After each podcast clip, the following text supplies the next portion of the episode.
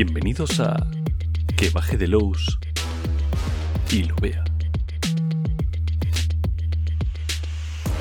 El único podcast de actualidad del mundo de Gamsu en el que le dedicamos un programa entero a reseñar un producto que salió hace más de dos años y encima de forma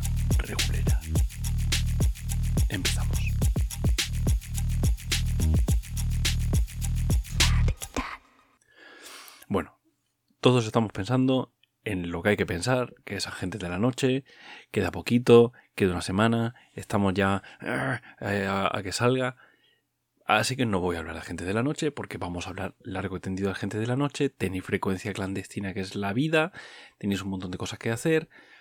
Vamos a hablar de otras cositas. Eh, es uno de estos pequeños momentos de la historia en el que de repente no tenemos ninguna eh, preventa de Gamsu. Es como una estrella fugaz por aquí. Así que lo aprovechamos estos momentos para hablar de, productos que salieron hace tiempo, que, que, no los reseñamos en su momento, pues porque, bueno, porque estamos ahí a, a mil cosas. Y eh, hoy quería hablar de un producto un poco, un poco peculiar porque, aunque pasa un poquito desapercibido, hay que decir que es el primer producto de Gamsu que es solamente hecho por Sadulans. Quiero decir, eh, eh, todos ya conocéis, eh, aunque tampoco hemos hablado de ello, pero eh, Historia más allá del velo, eh, Crónicas de Skullkill, libros que ya han salido, que, que, que, son libros creados, producidos, editados por Sadulans Ediciones.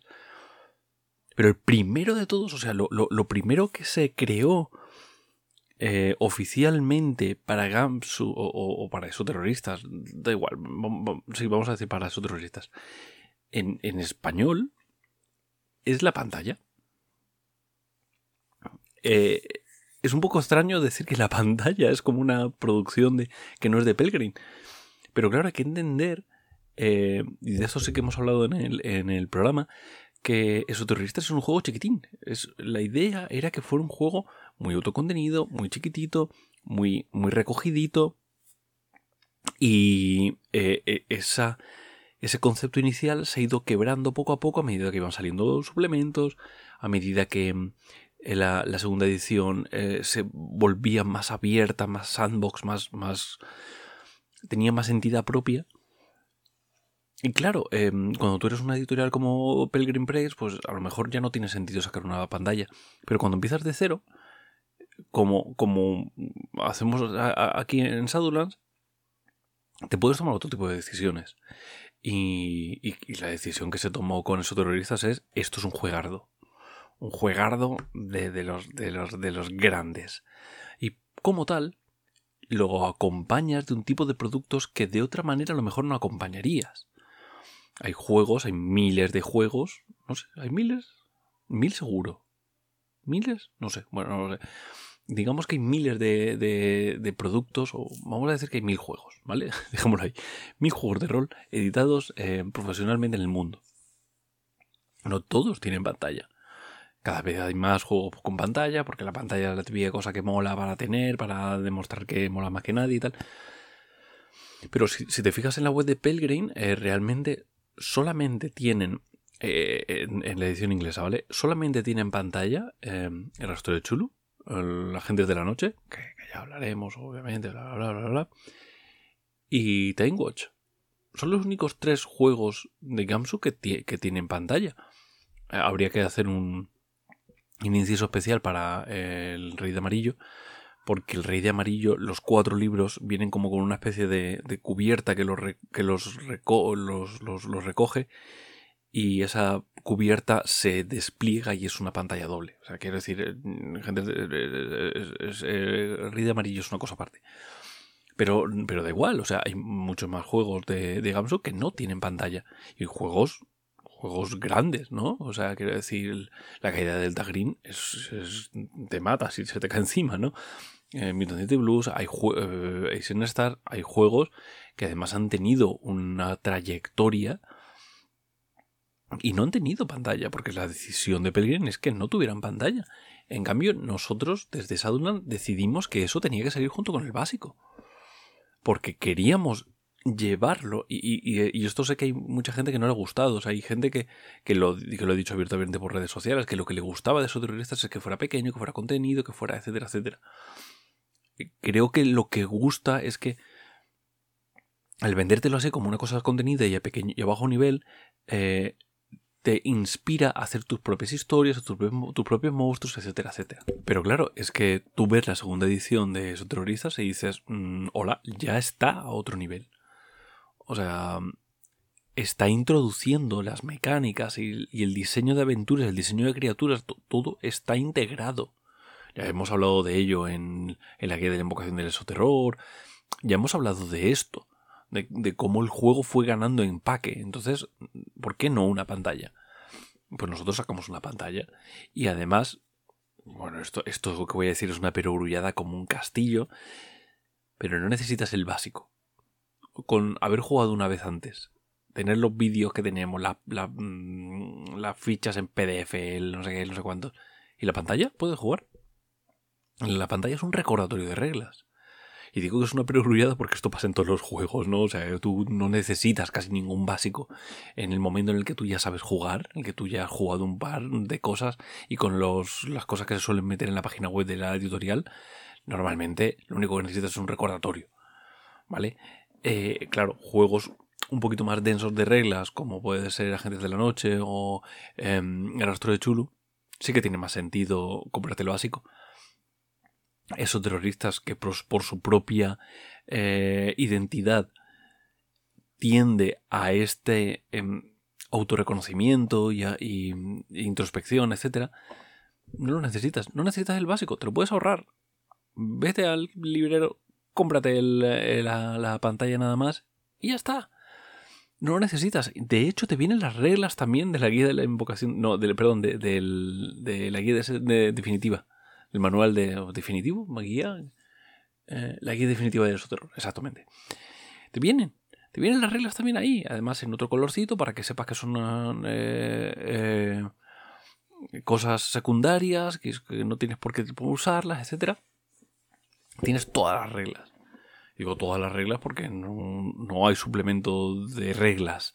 Todos los suplementos son de, ambientación. Eh, para el suplemento de reglas tenéis magia en bruto. Yo, esta, esta, es, se la estoy dejando caer a quien yo sé que se estoy dejando caer. Bueno.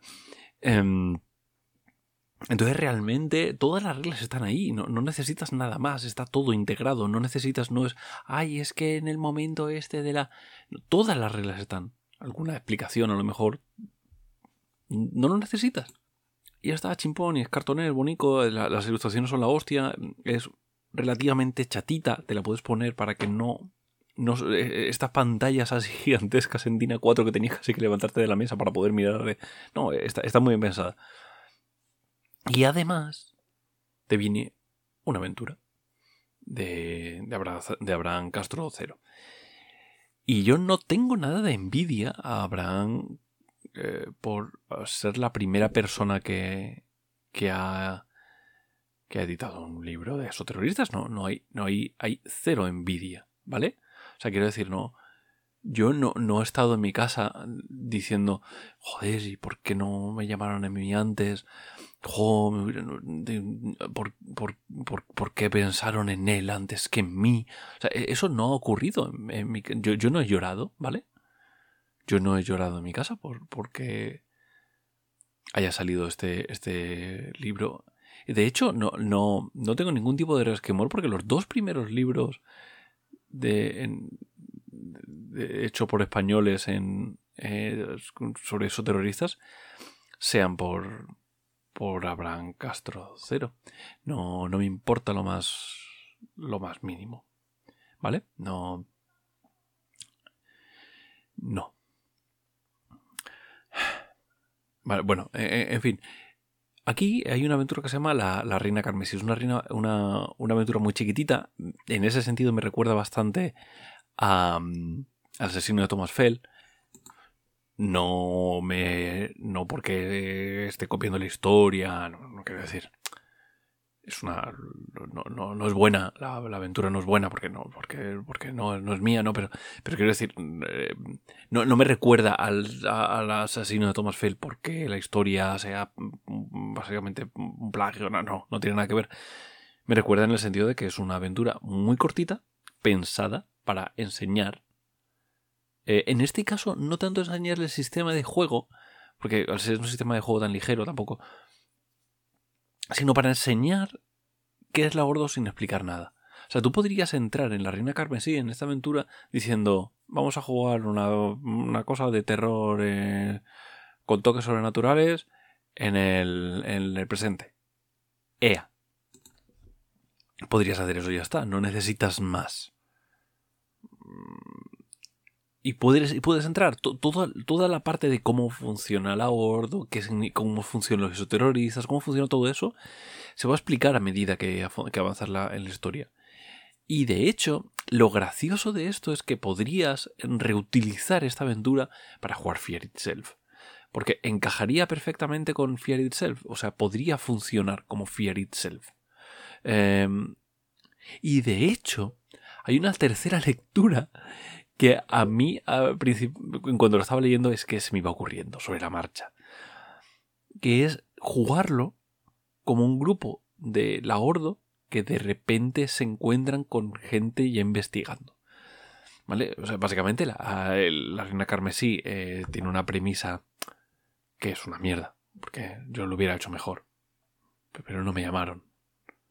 Y es pero bueno, en cualquier caso, eh, empieza por una premisa que es básicamente em, pues que hay unos señores que se van a hacer con el. o se han hecho con el artefacto X y que van a hacer una invocación. ¿Vale? Pero viene desde el punto de vista de. hay dos policías que van paseando y se encuentran con un crimen al que se están dirigiendo un periodista y un cura. Lo cual ya empieza a parecer un chiste, ¿no? Pero bueno. Eh, por lo tanto, tenemos eh, dos policías, dos civiles que se encuentran. Eh, eso ya es eh, estación base. Se podría organizar como estación base, que por cierto eso sería lo, único que necesitaríais el básico para jugar sin, sin, comprar la, pantalla. Pero bueno, todos sabéis que yo cuando os he dicho, ah, comprar la pantalla, realmente es la típica mm, eh, típico consejo envenenado. O sea, tú te vas a comprar la pantalla y luego te vas a flipar y te vas a comprar el básico y lo sabes porque, porque ya te ha pasado antes. Porque ya dijiste, bueno, esto ya, este juego, ya, ya te ha ocurrido, hijo. No, no, no, no te lo creas. Así que bueno, en fin. Vale, entonces es eso, dos policías que se encuentran, literalmente se encuentran.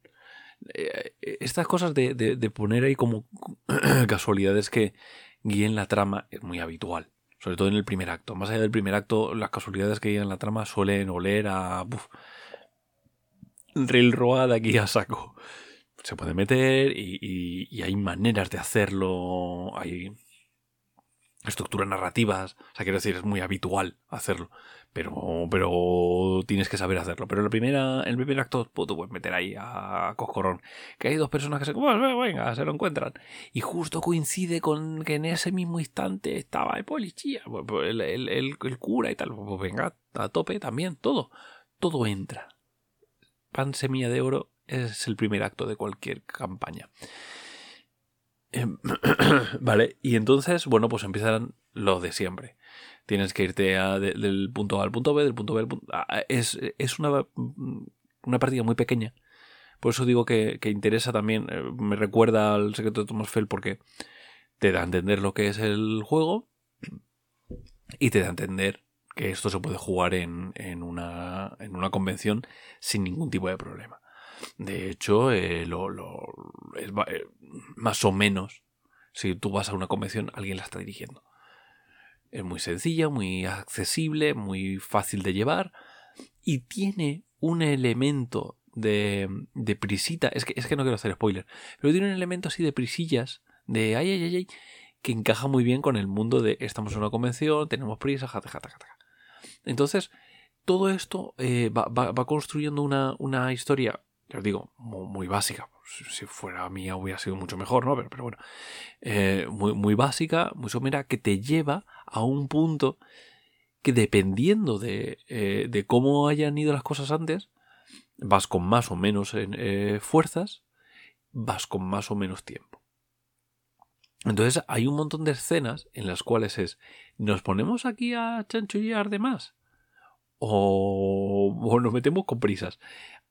Llegar pronto es bueno, llegar con información también. Entonces al final, eh, dependiendo del grupo de juego, van a ir una cosa u otra. Es la típica cosa de no, no tenemos que seguir, no, venga, pues nos dividimos, pues está, pues lo que sea. Ese tipo de cosas pasan. Entonces, y, luego ya pues llega la, hecatombe final que tiene que ver con la reina Carmesí. Bueno, e, es, muy, muy básico. Y, lo que me encanta de la reina Carmesí es que eh, si lo hubiera hecho yo sería mejor, eso por descontado. Pero em, eh, lo que me encanta es que es un pie muy bueno para hacer campañas. Y hay muchos o sea, no es, para hacer una campaña, para hacer campañas. A mí se me ocurre claramente, o sea, solamente de Zaz eh, se me ocurren tres. Una de las campañas es mirar hacia atrás. ¿Por qué esta gente ha llegado a conseguir este artefacto? Que te viene explicado. Te viene explicado que su padre hacía no sé qué y tal. Que por cierto, menudo zumbo es el padre. o sea, es que no, no voy a hacer spoiler. Pero qué tío más zumbao. O sea, eh, es un eh, eh, es un zumba, ¿vale? No, no, voy, no voy a entrar más, al más en detalle. Pero, pero de verdad que es como, pero en serio, o sea, y, y, por su, su, locura esa, esta que se plantea así tan, ahí está.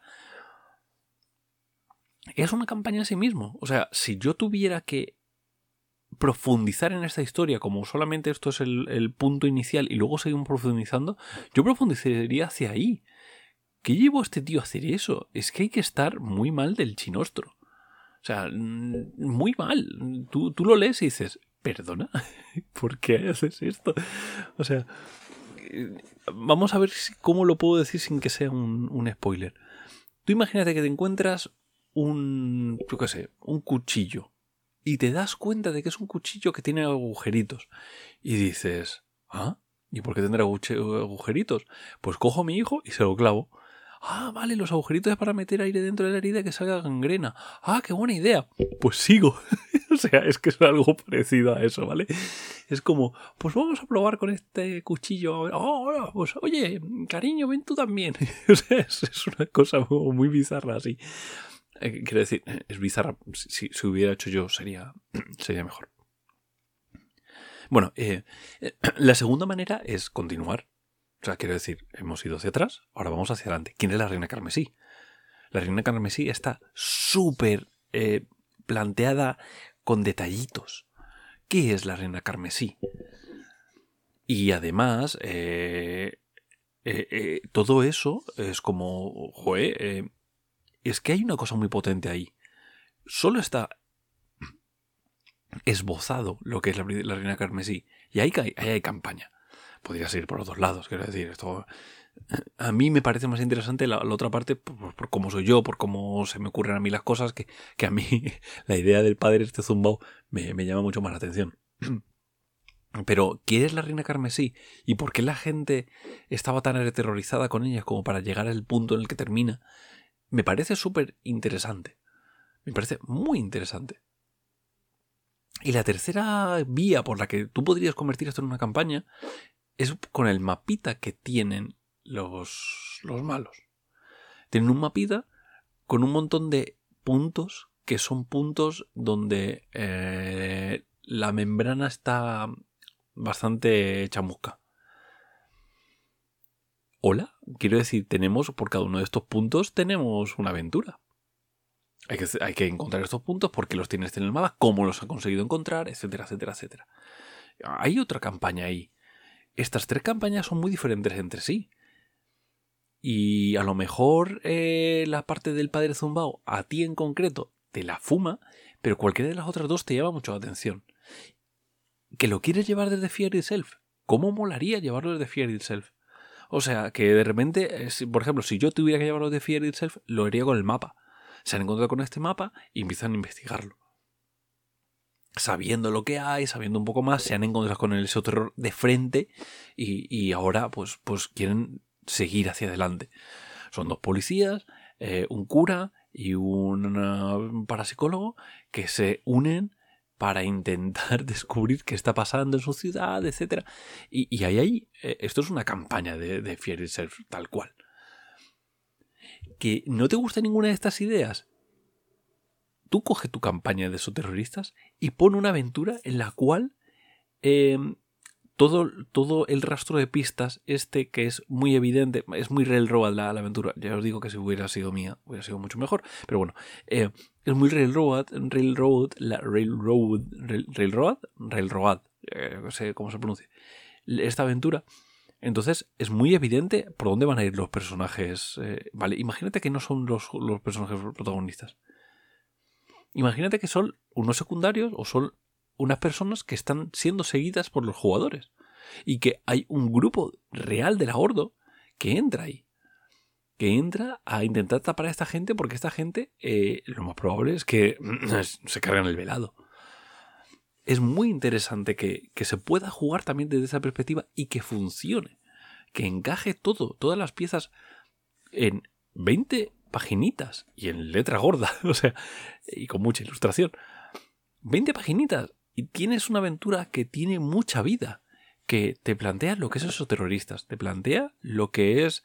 Em, lo que es sin querer, te plantea lo que es Fear Itself, te plantea un montón de maneras de encajar.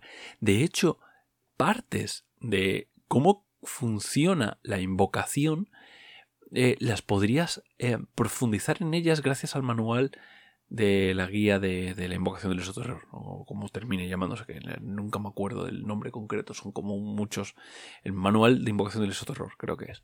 Em, todo, todo podrías ir encajándolo. Entonces, me parece una cosa muy loable por parte de Abraham Castrocero y es por eso lo que eh, anuncio aquí en, primicia que, le voy a invitar. Le voy a invitar a este, a este podcast. No. A ver, que es mi podcast, quiero decir. O sea, el primero que ha tenido un podcast ha sido yo. ¿Estamos? ¿Ha quedado, ¿ha quedado claro quién, quién es importante aquí? Pues eso no sé si vendrá la semana que viene, si vendrá dentro de un mes, porque, bueno, porque el pobre no da para más, quiero decir. Bueno, es lo que ha tenido, pues, tampoco. Yo qué sé. En fin, bueno, pues nada, eso que, vendrá en algún momento de la historia, que, ya la musiquita y todo eso, que, que tiréis millas, ¿vale? Venga. Eh, y que baje de luz. Y esto que no lo mire. Hay muchas otras cosas que mirar. Esto no es para tanto.